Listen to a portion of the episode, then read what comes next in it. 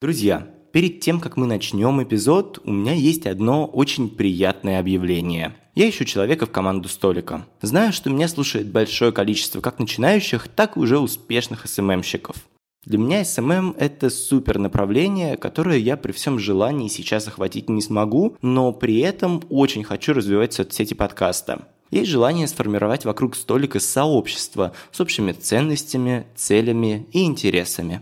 Если вы фрилансер, студент, специалист или небольшое агентство, которое готово помогать мне в этой задаче, напишите в Телеграм. Контакты в описании выпуска. Ну а сейчас приятного подслушивания. Друзья, привет! Это подкаст «Соседний столик», и здесь я разговариваю с людьми из креативной индустрии, пытаюсь понять ход их мыслей и параллельно ищу себя. Сегодня со мной за одним столом Инна Анисимова – основатель агентства «Пиар-партнер». Инна, привет. Да, привет. Спасибо, что позвал. Да, Ин, спасибо большое, что пришла. Ин, ты невероятно смелая, и я хочу начать этот выпуск с очень смелого, с моей точки зрения, твоего решения. Ты э, в пиар с 1999 года и работала на совершенно разных позициях. Это пиар-агентство, пиар-директор в холдинге недвижимости, э, возглавляла пиар в банке Дельта Кредит. А в 2005 году Э, ты получила сертификат и с 2006 стала владельцем собственного агентства PR-партнер.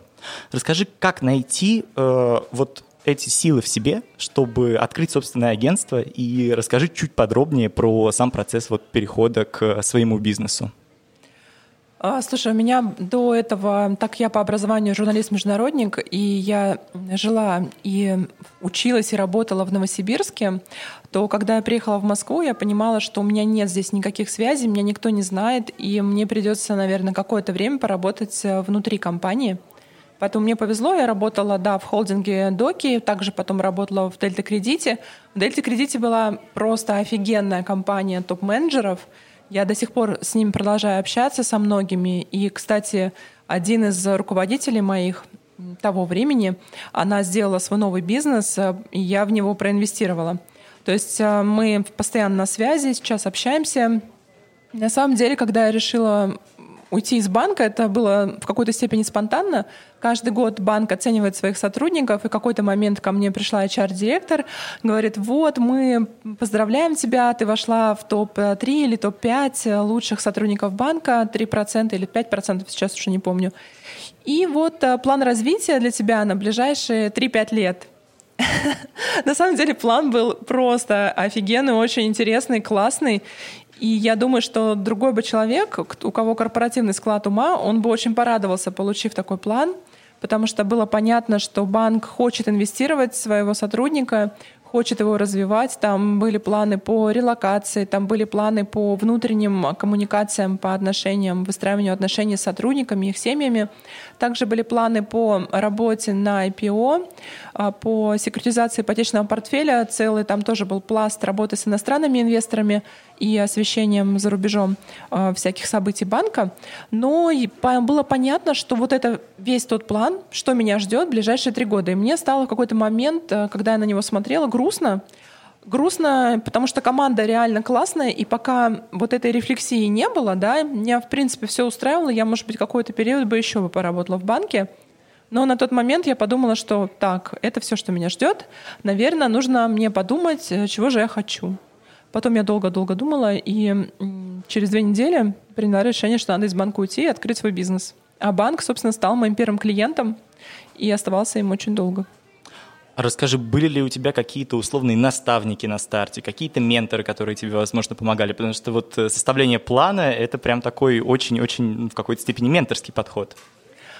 Ну, в Дельте вообще очень много времени инвестируют в развитие сотрудников. Дельта Кредит очень хороший банк, он принадлежит финансовой группе Societe Generale, и там такой прозападный подход. А, что касается менторов, одним из первых менторов это был Игорь Кузин, это председатель правления банка. Мы сейчас продолжаем общаться с Игорем, правда, сейчас он уже живет в США. Вот виделись где-то пару лет назад как раз в США с ним. И продолжаем общаться по телефону, в Фейсбуке. Что касается также менторства, одним из менторов по продажам в то время была Алла Цитович, это вице-президент банка. На тот момент она была вице-президентом банка. Потом она, когда уже ушла из банка, все равно продолжала быть моим клиентом а, в других компаниях. И плюс э, я очень давно общаюсь с Игорем Маном, наверное, лет, лет, может быть, 17 уже с ним общаюсь. Я все время, когда жила в Новосибирске, прочитала его книгу «Маркетинг на 100%». Настолько она меня поразила, с одной стороны, своей простотой, с другой стороны, своей какой-то вот такой гениальной простотой, что очень простые действия, которые ты делаешь, могут либо привести клиентов, либо отпугнуть от себя клиентов. И э, я тогда написала Игорю Ману, что «Игорь, можно я вас э, приглашу?» И привезу и сделаю ваш семинар в городе Новосибирске. Я думаю, что он тогда подумал, это такая ненормальная девочка. Вот, но мне тогда было лет, наверное, 20, 22 или 23 года. И он согласился, ну, написал, что сколько будет стоить его приезд, гонорар, какие условия по проживанию, отелю, э, перевозки и так далее. И я его тогда привезла, и с тех пор мы общаемся. И я могу сказать, что мой ментор по маркетингу — это Игорь Ман. Плюс э, в прошлом году я поняла, что мне не хватает навыков по продажам, посмотрела, кто реально хорошо делает свои курсы по продажам, и обратилась к Кате Уколовой. Катя Уколова — это тренер по продажам. Сейчас она является моим ментором по продажам. В принципе, могу сказать, что за год я очень сильно в этой теме выросла. Ин, а сейчас все-таки попробуем вернуться вот тогда э, назад, когда ты только запускала агентство, 2006 год. Э, в одной из твоих статей на VC ты написала, что у вас было четверо сотрудников — а сейчас их уже больше 35. Расскажи, кто были эти люди на старте? Одна из э, этих э, девушек это была Аня Кузнецова. Она работала в финансовой организации занималась продвижением такой темы, как SWIFT, насколько я сейчас помню. Вот, она очень хорошая, позитивная. Мне очень нравилось, как ее подход, как она много работает и много всего успевает сделать за единицу времени. И одной из первых я пригласила ее. Потом одной другой девушка была Ася Левадная. Сейчас она, насколько знаю, работает в агентстве «Коммуникатор». И она была моей студенткой. Я преподавала тогда в Российском государственном университете э, Российский государственный гуманитарный университет. Я там преподавала, увидела ее на курсе, она была очень талантливая, вот я ее позвала. И мы, ну вот, э, что касается Ани, она эмигрировала потом в Голландии, сейчас живет, работает в сфере журналистики и пиара. Вот, ну, Ася, она работает, э, собственно, продолжает работать э, в пиаре. Вот уже много-много лет, лет 20, наверное. Ну, сколько агентству? Да, агентство 20, в этом году да. 14 с половиной лет, uh-huh, сейчас агентству, uh-huh. да. Соответственно, все это время Ася продолжает работать. Вот 15 лет она в коммуникациях работает. Ты сама при этом 20 лет уже в пиаре суммарно. Расскажи, как оставаться в тренде и насколько ты чувствуешь себя вот на одной волне с э, молодыми агентствами, которым сейчас 3-5 лет, а они уже в топах рейтингов. Слушай, ну у меня нет корон на голове, то есть я когда смотрю на этих ребят, я думаю, вау, как круто, вот то, что они делают сейчас, например, в Телеграме, в ТикТоке, у меня прям искреннее восхищение, когда я смотрю, примеру, на подкасты, да, ту же самую тему подкастов, мне всегда интересно, у меня очень высокий уровень такой любознательности, да, мне другие люди очень интересны, мне нравится, когда другие остаются другими. То есть мне не хочется их как-то взять, переделать, да, и сделать из них какой-то ну, другой классический, скажем, пиар. И какие-то, да, какие-то тренды мы ну, успеваем встраиваться, в основном, конечно, за счет а, хантинга талантливых ребят и сотрудников. Допустим, пять лет назад мы сделали у себя направление SMM. Когда мы его делали, многие классические агентства мне говорили, зачем ты это вообще делаешь? Это же, ну, это же SMM, это же соцсети, это вообще не про пиар. Вот, это не про газеты, не про журнал, не про, не про телевизор и радио. Вот, но я прям чувствовала, что надо туда идти, и у нас появился отдел SMM, а сейчас посмотреть, если наши обороты, ну, в этом году мы надеемся сделать 200 миллионов э, рублей, да, оборот, то у нас 40% денег приходит от SMM. Хотя, если бы, к примеру, там, пять лет назад я бы сказала, ну да, это же как-то все слишком, э, слишком ново, не пойду туда, то этих бы денег не было. Угу. А сложно ли конкурировать с молодыми агентствами с точки зрения HR-бренда? Насколько вообще к вам хотят молодые специалисты по отношению вот к ребятам, которые сейчас э, в ТикТоках, в подкастах? Слушай, это совершенно другие ребята. Я думаю, что то, что делают они, я не могу сделать, по крайней мере, пока, да. То есть надо себя либо прокачивать, либо от какой-то части, может быть, себя отказаться. Все равно мы хотим все оставаться настоящими, да. Никто, я думаю, не хочет э, становиться кем-то, ну, к чему у него нет, э, ну, нет и способностей, душа не лежит. Вот, поэтому с этими ребятами мы конкурируем, конечно же, за лучший персонал на рынке. Но то, что мы предлагаем, да, в какой-то степени это стабильность. И несмотря на то, что сейчас говорят о новом поколении, да, что они ценят свободу передвижения, они там хотят, чтобы все было эко-френдли, все-таки есть люди, которые ценят в том числе и стабильность, они ценят классную команду, интересные задачи. Это у нас есть. Мы работаем с крупными брендами, BMW, Motorola, Lenovo и многие другие. И, конечно, то, что, может быть, молодые команды пока еще не могут предложить, да, они не могут предложить какую-то финансовую стабильность, мы это можем предложить. Когда вот сейчас был кризис, то многие, я видела очень многие такой плач агентств на разных ресурсах, там на КОСе люди писали, прям, прям агентства писали полностью о себе, писали о своих командах — там э, я насчитала более 60 агентств, которые в этот момент сильно прямо было штормило. им сложно, да, да, штормило их сильно, да, было им плохо. И э, я понимаю, что вот эта вот финансовая стабильность, которую, допустим, мое агентство обеспечивает, да, у нас не самые высокие зарплаты на рынке, но вместе с тем у нас очень высокие премии, и мы понимаем, что даже если завтра все клиенты уйдут, мы спокойно себя будем чувствовать еще полгода. Это такая, такой лак, да, такой гэп, который мы даем. Угу. Ну, то есть, э, в первую очередь, вообще пиар-партнер, он про стабильность и по отношению к клиентам. Ну, то есть, в этом смысле у вас нет каких-то суперрадикальных изменений, суперрадикальных коммуникаций. Да, у нас, у нас скорее такой классический пиар в каком-то смысле таком традиционном, да, то есть к нам обращаются компании, которые зачастую их э, акции продаются на бирже, и, соответственно, да, мы не делаем э, какие-то безумные акции, мы хорошо делаем такую стандартную классическую работу, это релизы, статьи, но вместе с тем мы стараемся добавлять креатив там, где он возможен. Но это все равно корпоративные рамки в определенных корпоративных рамках. То есть, конечно, мы там вряд ли выведем на улицу э, ЛГБТ-движение, например, и заставим всех в розовых купальниках прыгнуть с моста да, для чего-то. Вот это, наверное, не к нам. Угу. А расскажи, как вы общаетесь с другими агентствами на рынке? Я знаю, что у вас есть вот формат кейсориумов, э, это где компания рассказывает об успешных коммуникациях. Э, задумывалась ли эта история как э, некая связь с индустрией? На самом деле с кейсориумы нет.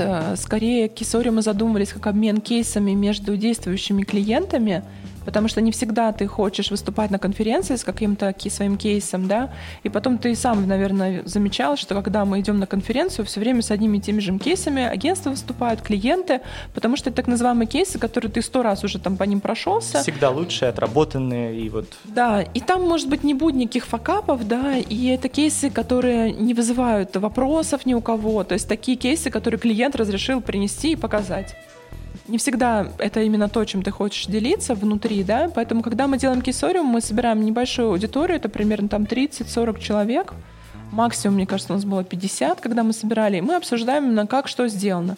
Допустим, приходила к нам пиарщица Мома, она рассказывала о том, как они делают выставки, какие там бывают факапы, как сложно договориться с теми, кто эти выставки спонсирует, о чем стоит думать, когда люди приходят на бесплатные выставки, почему это не очень хорошо работает, почему лучше делать платные выставки, даже если вы ну, нашли спонсора, вроде бы вам не надо зарабатывать. Ну, такие какие-то фишки, которые, возможно, на конференциях больших не услышишь. А что касается связи с индустрией, у нас очень хорошие отношения с многими агентствами. Мы друг другу рекомендуем.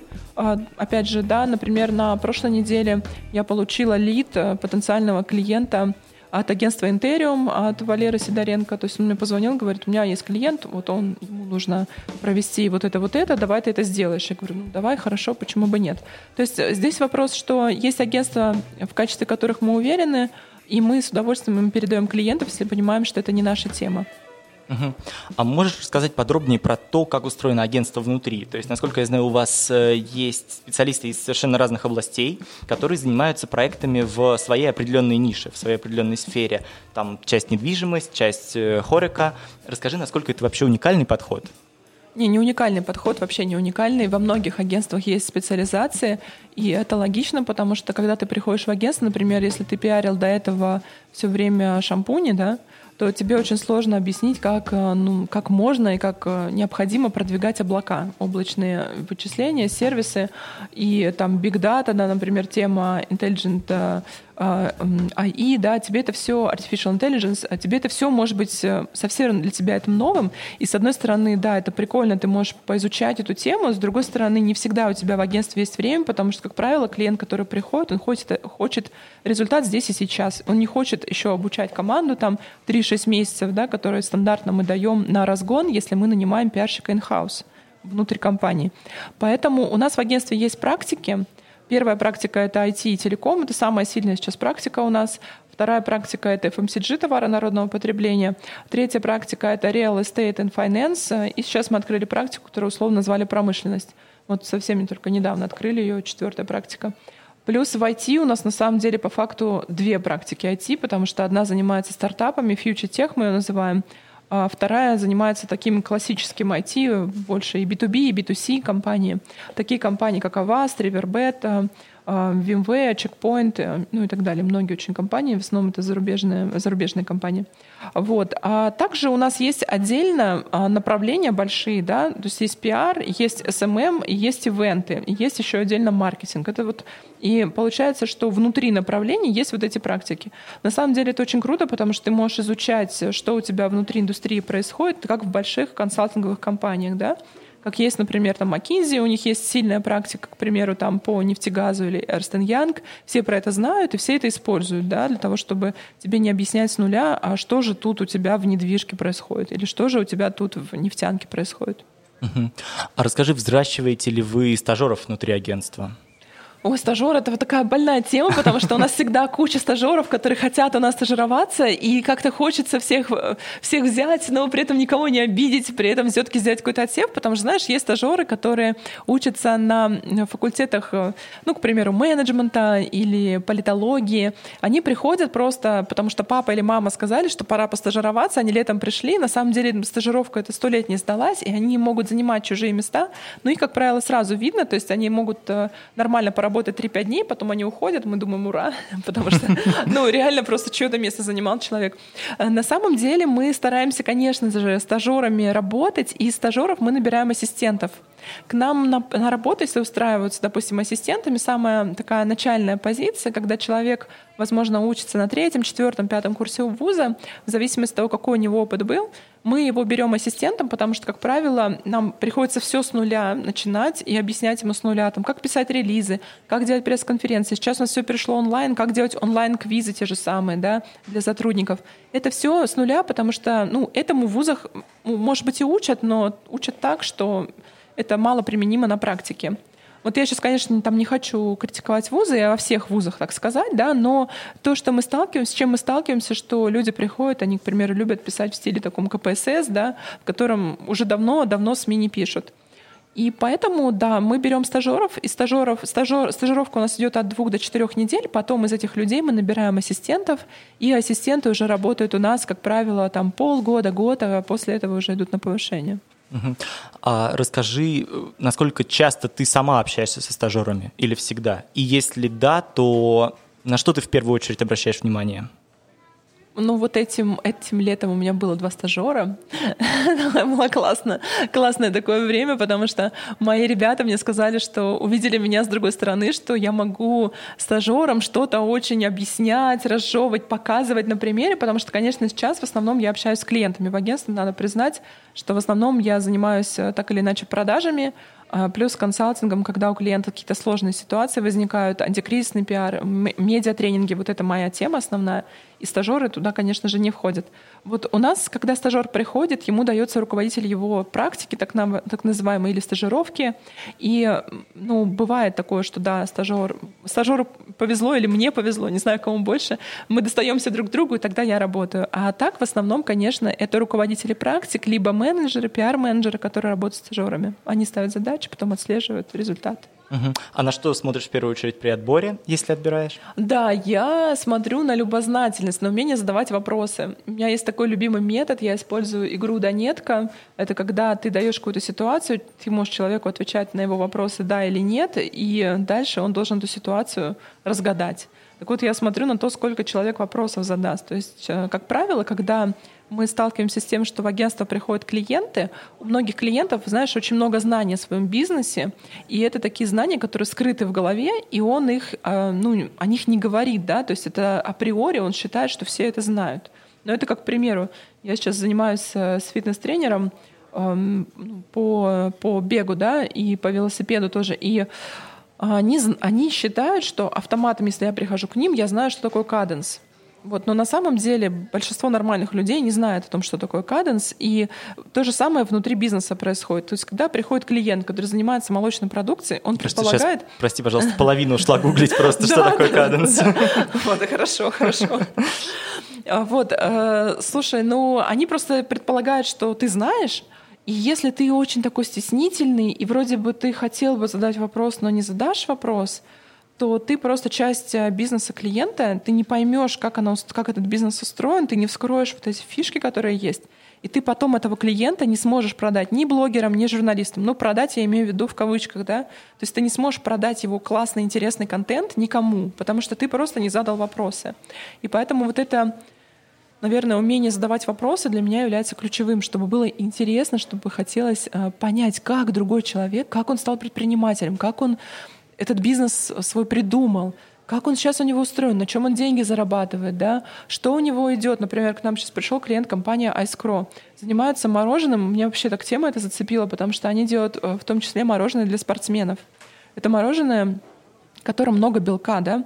И, соответственно, я такая думаю, вау, как они вообще до такой жизни да, дошли, как они это придумали, это же круто, да, потому что я могу съесть порцию мороженого 50 грамм, а белка получить столько, сколько будет в порции из 200 грамм.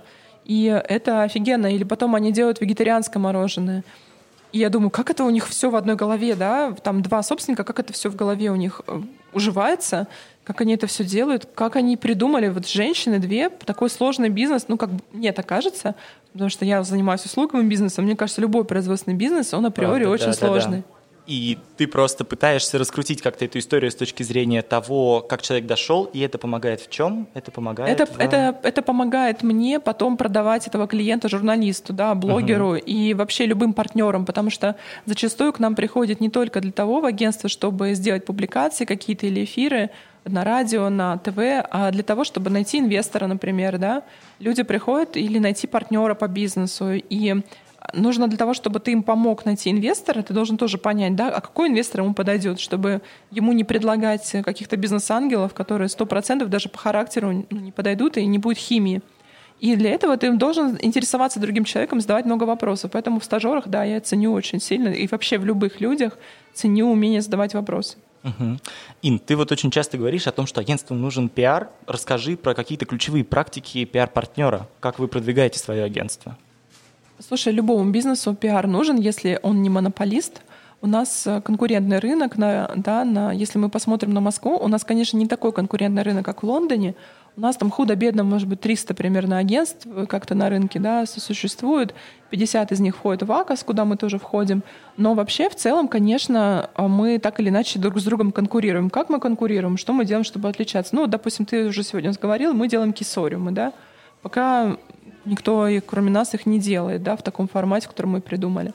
Дальше мы ведем э, всякие там свои блоги. У нас есть блог на сайте, мы ведем Яндекс.Дзен. Мы недавно стали делать ответы на Яндекс.Кью. Э, плюс я веду свой Инстаграм. Кстати, не особо сильно хотела его вести, но СММщики мне говорят, слушай, эта тема, надо, вот, веди. Я говорю, ну хорошо, ладно. Я стала вести, потом смотрю, оттуда стали клиенты приходить. Uh-huh. И это было очень забавно, потому что один раз мне писал какой-то мужчина в Инстаграм, такой, знаешь, э, ну, я открыла его Инстаграм, у него там э, фе, фер, ферма какая-то, коровки, значит, э, помидорки, теплицы. Я такая думаю, ой, говорю, слушайте, ну у нас абонентское обслуживание там 250-300 тысяч в месяц рублей, э, вот. Он такой, да, без проблем, потому что я являюсь собственником компании, дальше назвал компанию. Я такая, вау. То есть это на самом деле оказался миллиардер, причем у него такой неприметный Инстаграм, и он просто там постит свою жизнь, он ну, там, живет с семьей, дети у него, женат он, и огромный дом, и он живет, вот у него такая ферма. И никогда бы не подумала, что я вот так быстро в Инстаграм, например, начну каких-то клиентов привлекать. Мы делаем эфир в Инстаграме, ведем Инстаграм, плюс э, э, я выступаю на всяких конференциях, от 4 до 8 раз э, в месяц выступаю. Иногда меня критикуют, говорят, что вот сколько можно выступать.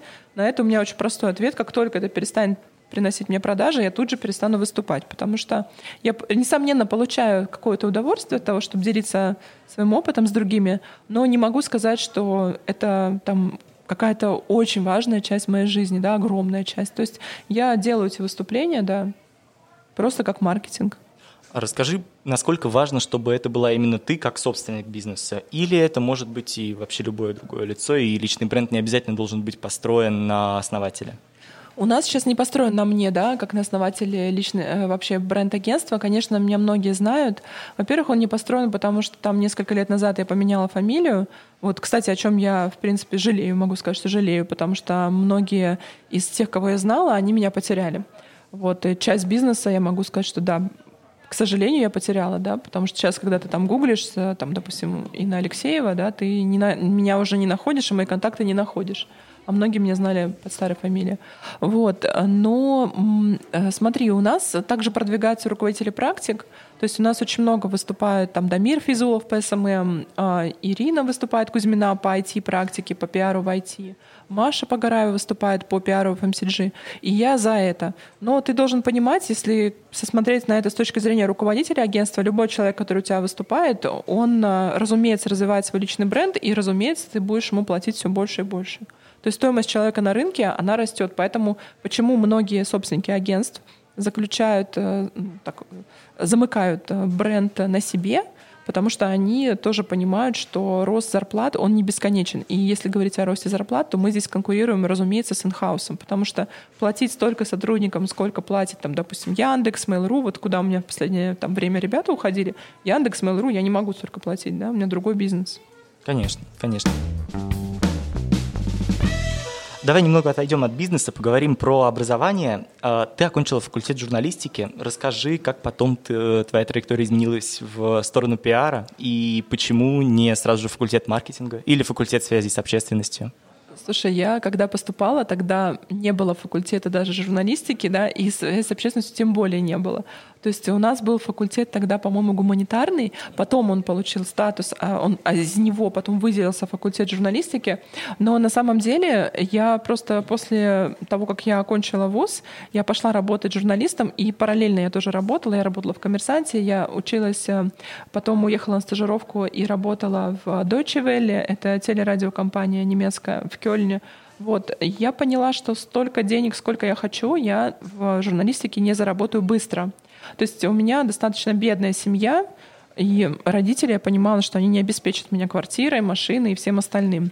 И я понимала, что мне нужно найти какую-то область, где я смогу не только применить те навыки и знания, которые у меня появились после получения высшего образования, но и также те, в общем-то, смогу зарабатывать деньги для того, чтобы обеспечивать себя и свою семью, да, помогать своим родителям.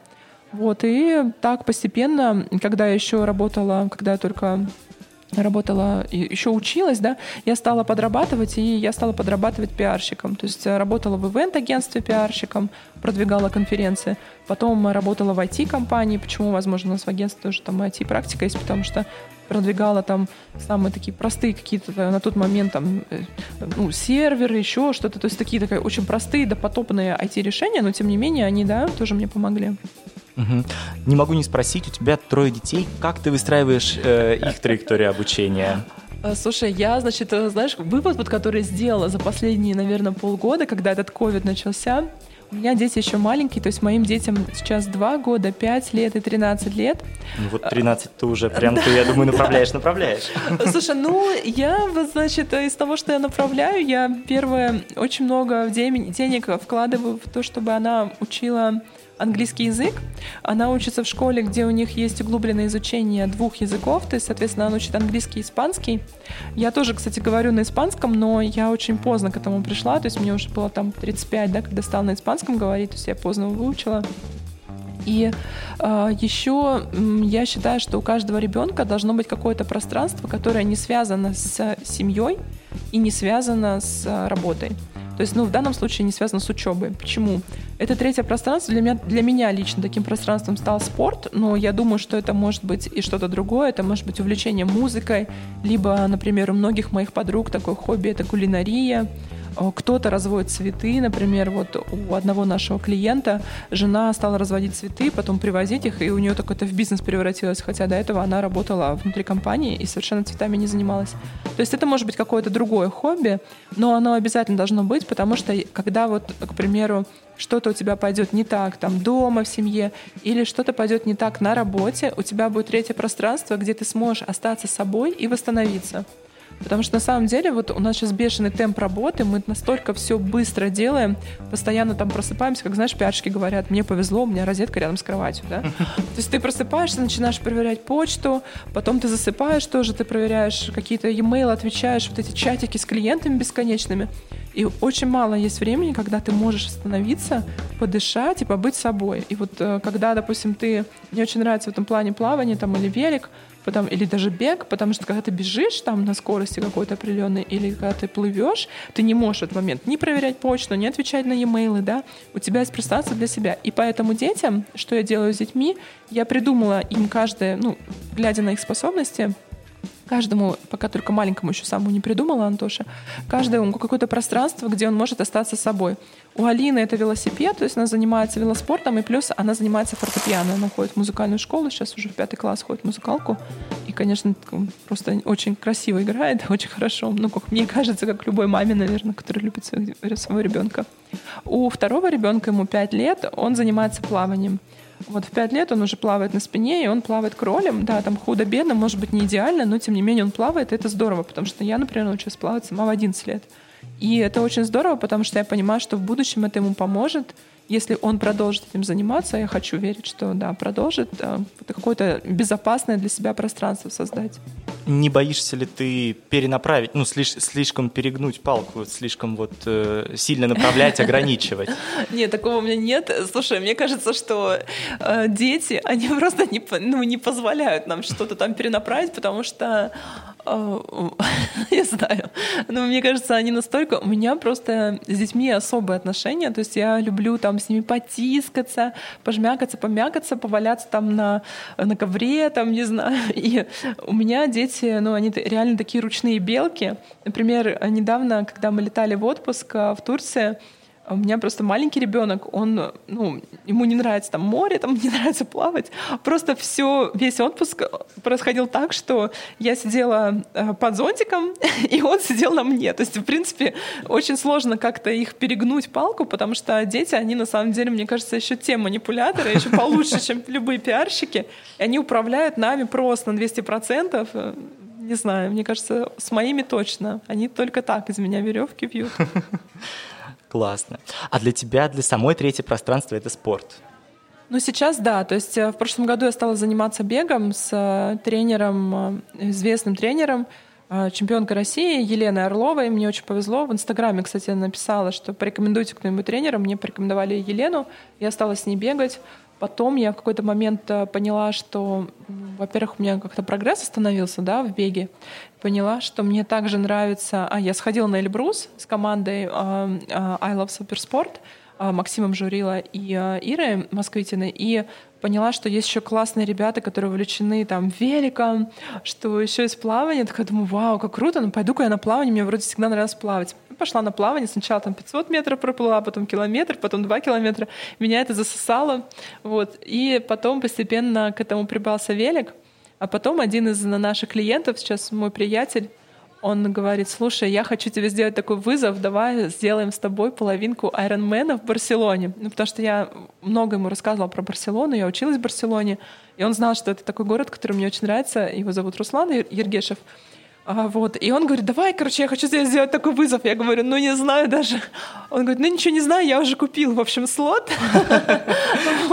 И прислал мне свой слот, говорит, э, и так в инсте, говорит, э, челлендж. Короче, я типа тебе делаю челлендж такой.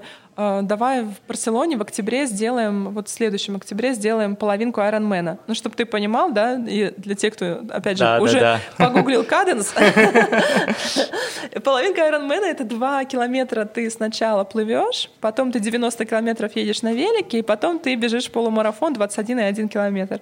Вот такой вот челлендж сделал, я его приняла, этот челлендж, сейчас мы готовимся. Вау, удачной подготовки. Да, да. Так что да, спорт. Да, да, класс. Мы с тобой, э, когда договаривались о времени подкаста, я предложил сначала поздно вечером, потому что у меня на самом деле достаточно частая практика у гостей, что, ну вот, работа — это работа, а вот вечером можно и куда-то сходить, записаться. Ты, наоборот, решила записаться в рабочее время, и ты написала, что нет, вот все остальное как бы детям. И я безумно уважаю этот подход. Спасибо. Мне кажется, это прям очень круто. Расскажи, э, как ты находишь баланс между работой и семьей, и были ли у тебя когда-либо перекосы вот в ту или иную сторону? А, слушай, ну, я достаточно поздно родила первого ребенка, ну, на мой взгляд, там, я родила первого ребенка в 27 лет, и у меня большая разница между детьми по возрасту, да, то есть у меня сейчас старшие девочки 13, а мальчикам 5 и 2. Поэтому, конечно, я понимаю, что Хотя мне хотелось очень большую семью, там мне вообще в идеале хотелось да, пять детей, Вау. да, вот. Но на самом деле я понимаю, что, вря... что скорее всего я остановлюсь на трех, да, вот. И на самом, э, ну не знаю, на самом деле у меня дети, да, они в приоритете. То есть э, просто понимаешь, когда я, допустим, только начинала бизнес, то я работала по 12, по 14 часов, очень много времени проводила для того, чтобы этот бизнес ну, начал как-то сам тоже работать. И я понимаю, что я сейчас не могу себе позволить это первое с точки зрения э, детей, потому что они ждут, что я приду там вечером, почитаем сказки какие-то, посмотрю с ними мультики, потискаюсь, полеплю. То есть у нас каждый вечер мы что-то такое делаем. И даже если не делаем, все равно, знаешь, даже простые вещи, которые ты делаешь дома с детьми, например, я прихожу домой, дети говорят, слушай, давай сегодня вафли испечем. Я такая, ну, ну давай, ну да, начинаем печь вафли. Вот. И э, они все равно такие какие-то образовательные эти вещи для детей могут быть, потому что вы можете о чем-то там секретничать, и это очень ценно. С другой стороны, я понимаю, что тот перекос, который у меня был, ну, не очень понятно для чего. То есть 40 лет, мне сейчас 40 лет, ты начинаешь задавать себе вопросы, ну, что дальше, да, и для чего. Я не хочу э, там оказаться там, допустим, 60-летней э, там мамой, которой дети вообще никогда не видели, она там делала бизнес, и да, там есть какой-то, есть какие-то ну, мифические обороты, там Э, у кого-то там 200 миллионов, у кого-то миллиард, да, но будешь ли ты более счастлив, когда ты сделаешь миллиард? Ну, я в этом не очень уверена. Мне кажется, вообще счастье — это не про деньги, это про что-то другое. И поэтому, когда есть выбор, вот ну, ты как хороший ведущий, да, ты предоставил мне выбор. Вот, поэтому, когда есть выбор утро или день, то лучше день в рабочее время. Тем более, ну, я своим это так объяснила, что это в том числе маркетинг агентства. Сейчас подкасты супер популярны. Почему бы мне не поехать в обед и не позаписывать подкаст? Нет, ну, я понимаю, да, действительно так. Просто правда немногие, ну, так, так отделяют. Ок, ты в 2018 году уехала учиться в Испанию. И расскажи про то, как ты решалась на этот шаг. Во-первых, дороговизна 100 тысяч евро. А, во-вторых, отрыв от команды. В-третьих, отрыв от семьи. А, что стало для тебя вот этим принятием «да, пойду учиться»? Я поступала в ЕС, это бизнес-школа, а, дважды. То есть я поступила, я сначала, сначала даже не поступала, а стала присматриваться к ЕСе. Я стала присматриваться, потом забеременела вторым ребенком, такая думаю, ну, сейчас, наверное, не самый подходящий период, поэтому не пойду. А на самом деле я всегда понимала, что так я по первому высшему образованию я журналист, по второму высшему я социальный философ, то есть у меня специализация социальная философия, ну, магистры, да, я, я окончила и писала про... Дипломная у меня была про конструктивизм то я понимала, что мне не хватает каких-то базовых экономических знаний, то есть я не очень понимала. То есть я, ну, чисто как такой, знаешь, человек-практик понимала, что, например, медиатренинги выгоднее проводить, чем, кажется, писать пресс-релизы, да, ну, потому что у медиатренингов, а, цена выше, и, во-вторых, там, ты пресс-релиз делаешь сутки, медиатренинг тоже сутки, но зарабатываешь совершенно разные, разные деньги. Вот. Но, с другой стороны, я это не могла как-то объяснить в PNDL, да, не могла показать это с точки зрения баланса и так далее. Поэтому какие-то базовые вещи, которые я понимала, я, я знала, что у меня не глубокие знания, надо их реально улучшить. Потом я понимала, что я совершенно не занимаюсь продажами системно. HR-вопросы я тоже так решаю, скорее по наитию, да. То есть вроде бы у меня классная команда, все очень хорошие люди, я набираю тех людей, которые мне близки по ценностям, вот вроде бы так оно подходит, и так оно вроде и работает, да. Но те вещи, которые знают люди, которые окончили, например, эконом-фак, я их не знала. И я чувствовала себя ну, такой какой-то, как будто бы мне просто сильно повезло, да, и поэтому так все сложилось с бизнесом, и мне хотелось разобраться, как же все на самом деле. При этом э, вот программа, которую я выбрала, это Global Executive MBA — я выбирала из топ-10 по рейтингу Financial Times и Economist осознанно, потому что я понимала, что если когда-либо я решусь эмигрировать, уехать куда-то, я хочу, чтобы у меня было образование, которое в мире, оно тоже известно. Когда ты говоришь там ES и Global Executive MBA, по крайней мере, там 5000 человек, кто также окончил эту программу, тебя знают. И эти люди работают в разных корпорациях, в разных компаниях. По крайней мере, ты всегда сможешь найти деньги какие-то да, на кусок э, хлеба, возможно, даже с маслом, вот, найти какую-то работу. А, и поэтому я выбирала из топ-10 программ. Еще я смотрела на INSEAD, смотрела на Лондонскую школу экономики, но в итоге я выбрала ЕСа, потому что у них был такой какой-то персональный очень подход э, к работе с тобой. И программа, она заключается в том, что в течение 18 месяцев ты ездишь на модули в разные страны. Я ездила на модуль в Бразилии, в США, В США было три модуля у меня в Бразилии, потом в Китае, потом в Кении и в других странах, в общем-то. И ты понимаешь, как устроен мир. И многие, на самом деле, шоры, которые у тебя есть, они, этот, вот этот MBA, он позволил их снять.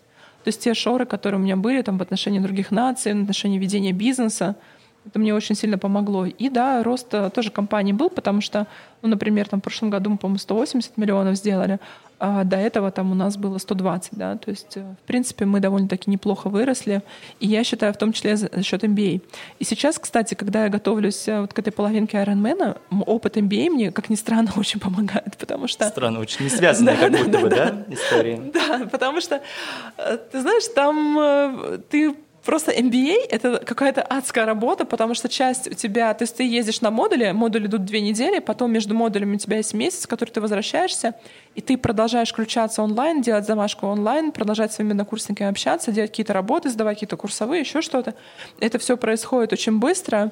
И плюс на MBA у тебя есть такая фишка, они их называли там дискуссионные панели, да, когда у тебя есть вход, а, это сейчас, наверное, очень будет распространено, когда мы сейчас все на ковиде на этом, ты заходишь внутрь платформы, и у тебя, допустим, открывается задание профессора в 10 утра, и по факту там у тебя с тобой учатся еще 40 однокурсников твоих, которым от 35 до 55 лет, у них опыт работы от 15 до 25 лет, и, соответственно, они все сидят в эти 10 утра там же, они получают вопрос от профессора, и твоя задача очень быстро ответить на вопрос по прочтенному тобой материалу, сделать это надо максимально быстро, максимально по делу. Ты за это получаешь баллы. То есть это какая-то такая гонка на выживание, потому что если ты заходишь, то есть знание открылось в 10 утра, ты заходишь, к примеру, в 8 вечера, потому что у тебя целый день был медиатренинг для клиента, или у тебя была командировка, то тебе большой удачи, потому что в 8 вечера, когда 40 твоих однокурсников ответили, ответ, да. тебе нужно придумать что-то новое, такое, о чем они до этого еще не говорили, то есть и плюс тебе нужно прочитать все их ответы. Это, такое, это очень сильно обогащает. Угу. А что что случилось с пиар-партнер за время твоего отсутствия? Вот, было ли что-то? Ну, такого прям чего-то прям такого сильного не случилось. Я, наверное, поняла, что у меня классный очень руководитель, практик. У нас э, достаточно сильный директор по маркетингу Ольга Смирнова. Плюс э, там э, Ирина, например, Кузьмина, та же самая из IT-практики, Алена Шерстнева, они очень хорошие делали продажи. Вот, э, и то, что мне казалось, как будто бы без меня там что-то не могут справиться, на самом деле надо больше своей команде доверять. Все отлично, все справлялись. Вот. Э, после MBA у меня пришло осознание, что столько денег, сколько я потратила на аренду, там порядка 60 миллионов рублей мы потратили на аренду офиса, потому что мы снимали офис на Таганке, так делать нельзя. Вот, потому что просто у нас были деньги там на счете, которые я, по сути, не выводила. И, ну, мне, говорю, у меня нет каких-то, знаешь, вот как у людей есть какие-то огромные финансовые амбиции, им хочется сумку Гуччи, им хочется еще что-то. У меня, меня это все не цепляет. То есть меня, может быть, потому что я работаю в маркетинге, меня все эти бренды вот не так цепляют, как людей. Я в этом плане, я могу вполне, окей, там, я могу купить э, дорогую сумку, могу не покупать. И у меня нет такого, какой-то эйфории потребительской, когда если я ее покупаю, да. Вот, и поэтому у нас накопились какие-то деньги на счете, я подумала, слушай, может офис купить, чтобы как-то, во-первых, свои риски диверсифицировать, да, во-вторых, потом, в конце концов, там, мне нравится этим бизнесом заниматься, я этот офис потом смогу оставить, он там детям моим останется, и плюс э, я подумала, что это сильно тоже сократит наши расходы. И вот после MBA мы решили смотреть офис прям сразу, и э, после уже MBA купили его. Вот буквально там я окончила в июне, в декабре мы купили офис. Вау, вау. А можешь вспомнить какие-то управленческие инсайты, я не знаю, там условно три главных, э, которые ты получила после курса, но вот, наверное, по отношению людей, по отношению структуры управления? Я поняла, что мы не занимаемся продажами вообще. Ну, на тот момент, то есть на 18 год мы вообще не занимались продажами. Мы просто хорошо делали свою работу, и клиенты, они понимали, что нам можно доверять, мы с ними честно общаемся, мы показываем реальные цены, и они просто приходили и там оставляли дополнительные бюджеты, да, но у нас не было целенаправленного какого-то каких-то продаж, да, что, допустим, есть план продаж, есть план развития, вот этого не было. Второе, что я поняла, что на самом деле меня всегда так и родители учили, да, что надо всегда ко всем относиться очень хорошо, и только если человек там один-два раза доказал тебе, что он ну, не очень, то там можно ну, не иметь с ним дальше дела. Я поняла, что надо больше доверять своим руководителям, что они видят э, ситуацию намного глубже, намного лучше, э, анализируют намного глубже, чем я, э, потому что я столько не общаюсь с клиентами, И третье, мне, э, наверное, очень понравилось, что наши клиенты, они стали в последнее время, когда мы стали более открытыми, стали делиться с ними цифрами, там, тем же самым уровнем прибыльности, они тоже стали более открытыми, стали рассказывать, что бы им хотелось улучшить, больше слушать клиента. Мне очень понравился на MBA, был очень сильный курс по маркетингу, а, и э, там профессор, которая его вела, она, кстати, на русском свободно говорила, но курс все равно был на английском. Она сказала, что если у вас B2B бизнес и у вас ограниченное число клиентов, например, там 52, да, то вы про этих клиентов должны знать все, вы должны с ними следовать там вплоть до туалетной комнаты, да, то есть вы должны знать о них все, потому что у вас куча времени, и на самом деле, если клиент приносит вам, представь, у меня есть клиенты, которые со мной работают сейчас 14 лет, если посчитать их life, lifetime value, да, то есть 14 лет клиент платит на протяжении 4, 14 э, лет 300 тысяч в месяц, да, легко посчитать, сколько денег он за это время принес, там, ну, больше 30 миллионов. И дальше ты думаешь, почему я это, про этого клиента еще не знаю. Вот это, вот это, вот это и вот это. И ну, это такая рефлексия самому себе. Почему же я так не интересовался своим клиентом, который, по сути, там для меня является коровой? Uh-huh, uh-huh. А расскажи, проходят ли сотрудники пиар-партнера программы повышения квалификации? Да, у нас есть бюджет, который равен, ну, по-разному, на самом деле, для разных позиций. То есть, ну, в среднем он равен, каждый год мы тратим одну заработную плату сотрудника как минимум на его обучение. И это я сейчас не беру какие-то внутренние курсы, которые проходят, а именно, это именно внешние Внешне. курсы. Uh-huh Плюс у нас есть э, курсы, которые мы специально организуем внутри. Например, у нас там был курс по дресс-коду, у нас были курсы, ну, это какие-то такие, знаешь, базовые soft skills, но на самом деле многим это тоже необходимо. Потом у нас э, был курс по продажам по тем же самым, да, для руководителей практик, курс по ораторскому мастерскую, курс по презентациям, Бонни слайд мы проходили и так далее. То есть на самом деле у нас довольно-таки много всяких разных курсов, которые проходят. И у нас есть такая фишка, что ты для того, чтобы повыситься, ты не только должен там придумывать какие-то новые фишки для клиентов, развивать своего клиента, там, получать, э, что клиент должен приносить больше денег в агентство, но ты должен тоже и по навыкам, и по своей квалификации расти. То есть, грубо говоря, если ты понимаешь, что до сих пор твой клиент считает PR value, хотя там во всем мире он не считается, но твой клиент, вот он так, ему это надо, ты должен уметь считать, да, и если ты не умеешь считать, у тебя должна быть рефлексия, что окей, я это не умею, значит, либо мне нужно нанять профи, кто это умеет, либо я должен обучиться. И если человек не хочет расти, то, как правило, ему очень сложно в агентском бизнесе. Угу. Даже так. То есть э, ты хочешь сказать, что невозможно вырасти в агентском бизнесе, если ты не проходишь какие-то дополнительные программы? Но ты можешь всему учиться, как у нас пришла одна девочка, работала в другом агентстве 6 лет, да, и она говорит, я всему училась там ну, внутри. Да, такое тоже возможно, но ты должен постоянно понимать, где ты не дотягиваешь, да, в чем у тебя есть какие-то пробелы в знаниях, и ты должен понимать, где ты можешь получить информацию, быстро ее заполнить. Сейчас у нас пришел один клиент, мы с другим агентством вместе сейчас делаем проект для клиента а, по территориальному брендингу. Этот клиент пришел, я понимаю, что, окей, я там разрабатывала, допустим, в рамках MBA два бренда территорий, но я понимаю, что это были учебные задания, и это не совсем то же самое, да. Поэтому я обратилась в другое агентство, кто занимается исключительно этой темой, и говорю, смотрите, мы вот это можем, вот это можем, а вот это, мне кажется, мы не умеем.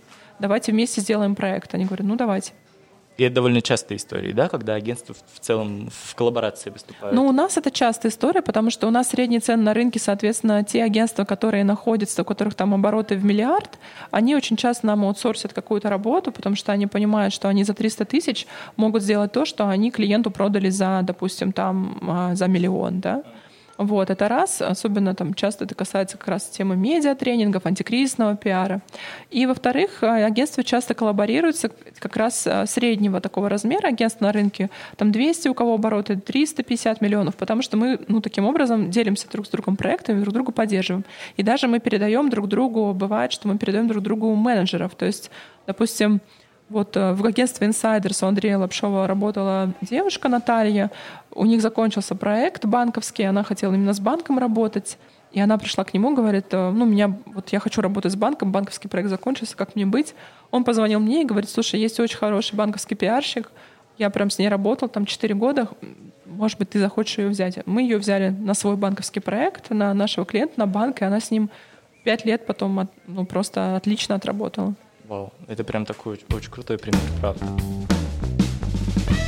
Хочу поговорить с тобой немного про вообще негатив, про хейт. Э, читал, когда комментарий по получению MBA, вот как раз к э, статье к твоей на VC, по-моему, очень большое количество людей, которые «да зачем?», «да лучше бы вот куда-нибудь», «да, да чем да, тебе да. помогло?».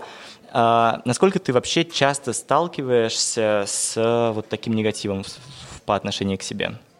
Слушай, ну бывает, что я сталкиваюсь, но я к этому всегда отношусь так, что если другой человек негативит, значит ему где-то самому больно. То есть он сам где-то, может быть, он что-то не дотягивает, сам про себя что-то понимает, раз он считает нормальным в публичное поле там какой-то негатив э, выкидывать.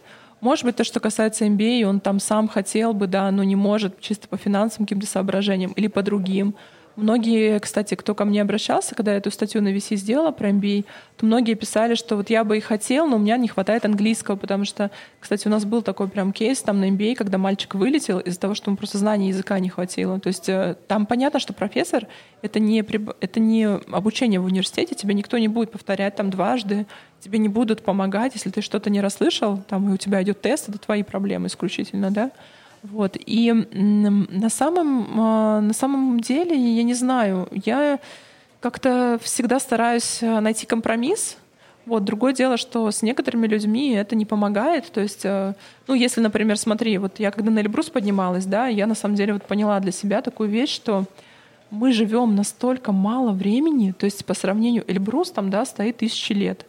Мы по сравнению с ним просто какие-то комары, букашки, мы живем миллисекунды. Если ты тратишь время своей жизни не для того, чтобы, например, пообщаться лишний раз там, с тобой, с, твоей, там, с детьми, да, с друзьями, э, с родителями, потому что родители, они тоже не вечно от, от нас уйдут, а ты предпочитаешь это время тратить на какие-то разборки, на доказательство кому-то, что он не прав, то ты просто прожигаешь время своей жизни бесполезно. Поэтому я раньше там пыталась что-то кому доказывать, Последнее время у меня прям, мне кажется, лет, наверное, в 35 у меня дошло наконец.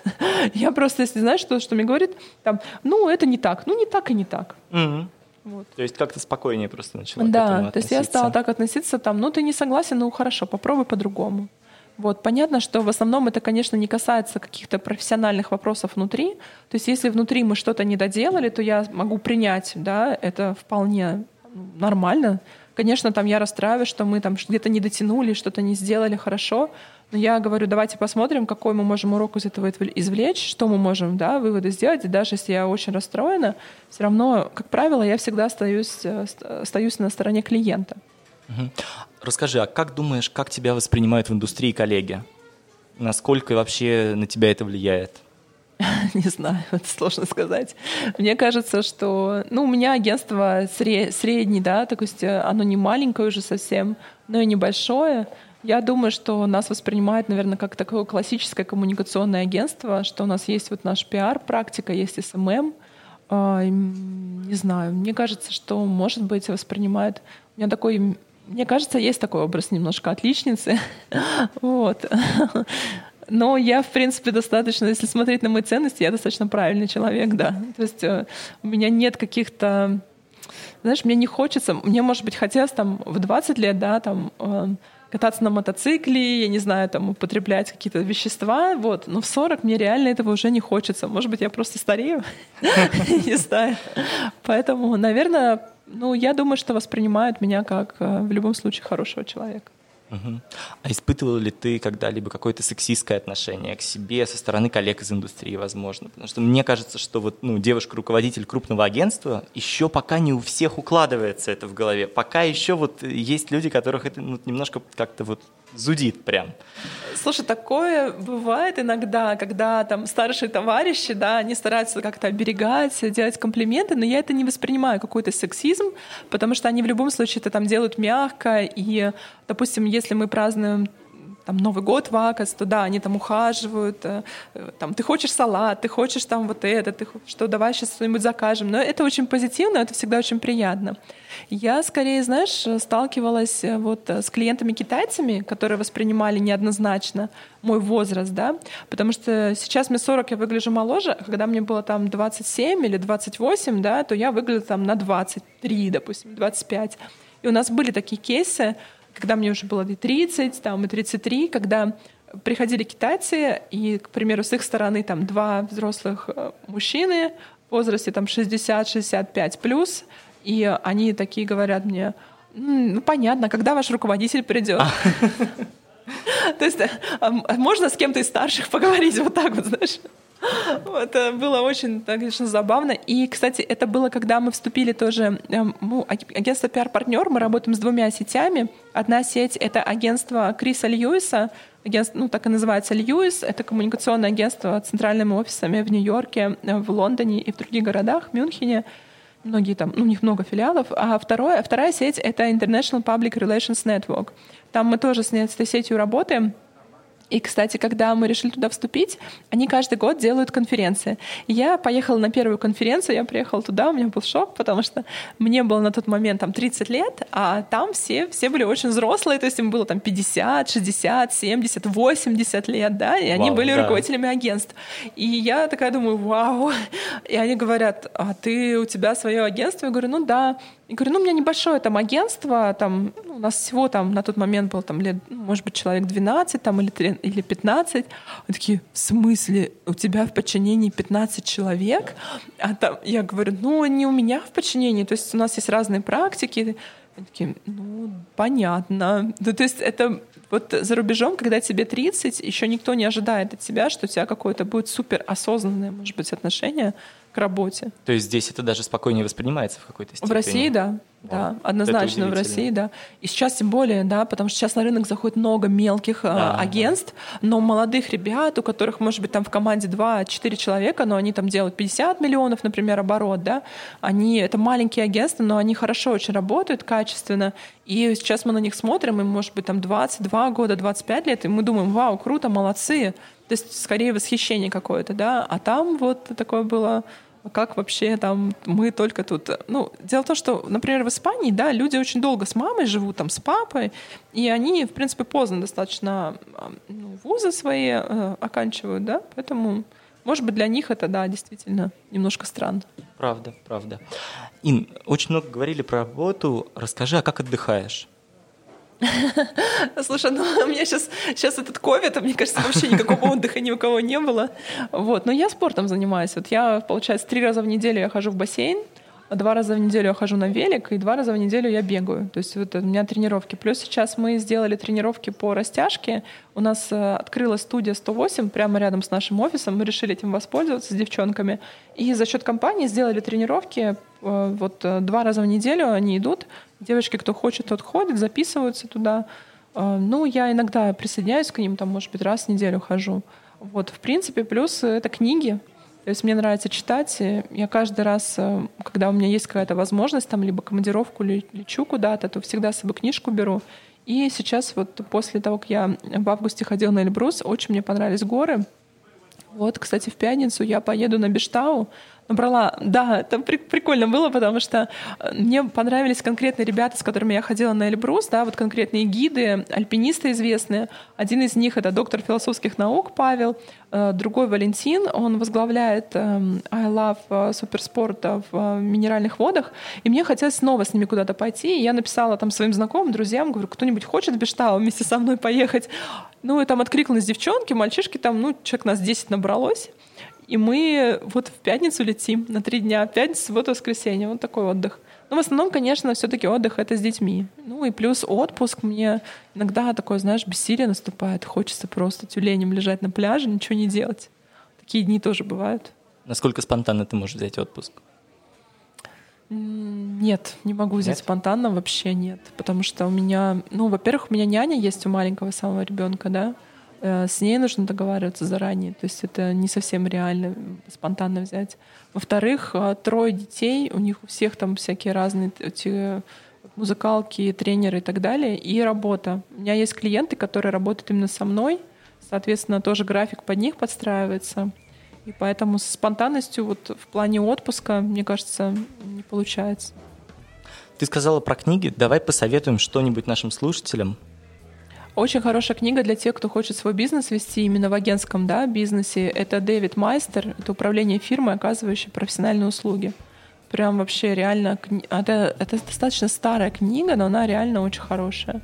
Потом мне нравятся книги, которые посвящены удержанию клиентов и возвращению клиентов. Например, у Игоря Мана очень интересная книга вышла «Возвращенцы» называется. А, вот. А, нравятся книги Романа Тарасенко, Ильи Балахнина. Вот, ну, если брать маркетологов именно, да, то Роман Тарасенко мне недавно э, дарил книгу свою последнюю, и тоже такая там про, про ценность и цену, да, вот поэтому можно смотреть вот его, ну, достаточно, кстати, хорошо там в Инстаграме тоже интересный, как Илья Балахнин пишет, вот, поэтому вот их бы порекомендовала. Спасибо. Ин, спасибо огромное тебе, да, что спасибо пришла. спасибо тебе за твои вопросы. Это вообще так интересно было давать тебе интервью. Вопросы абсолютно из разных сфер. Спасибо тебе за твой подкаст. Спасибо. С удовольствием тебя слушаю. Ой, это очень приятно. Вот, удачи, всяких, всяческих успехов. Да, спасибо. И тебе, друзья, вам спасибо, что сидели за соседним столиком. Пока. Спасибо, пока.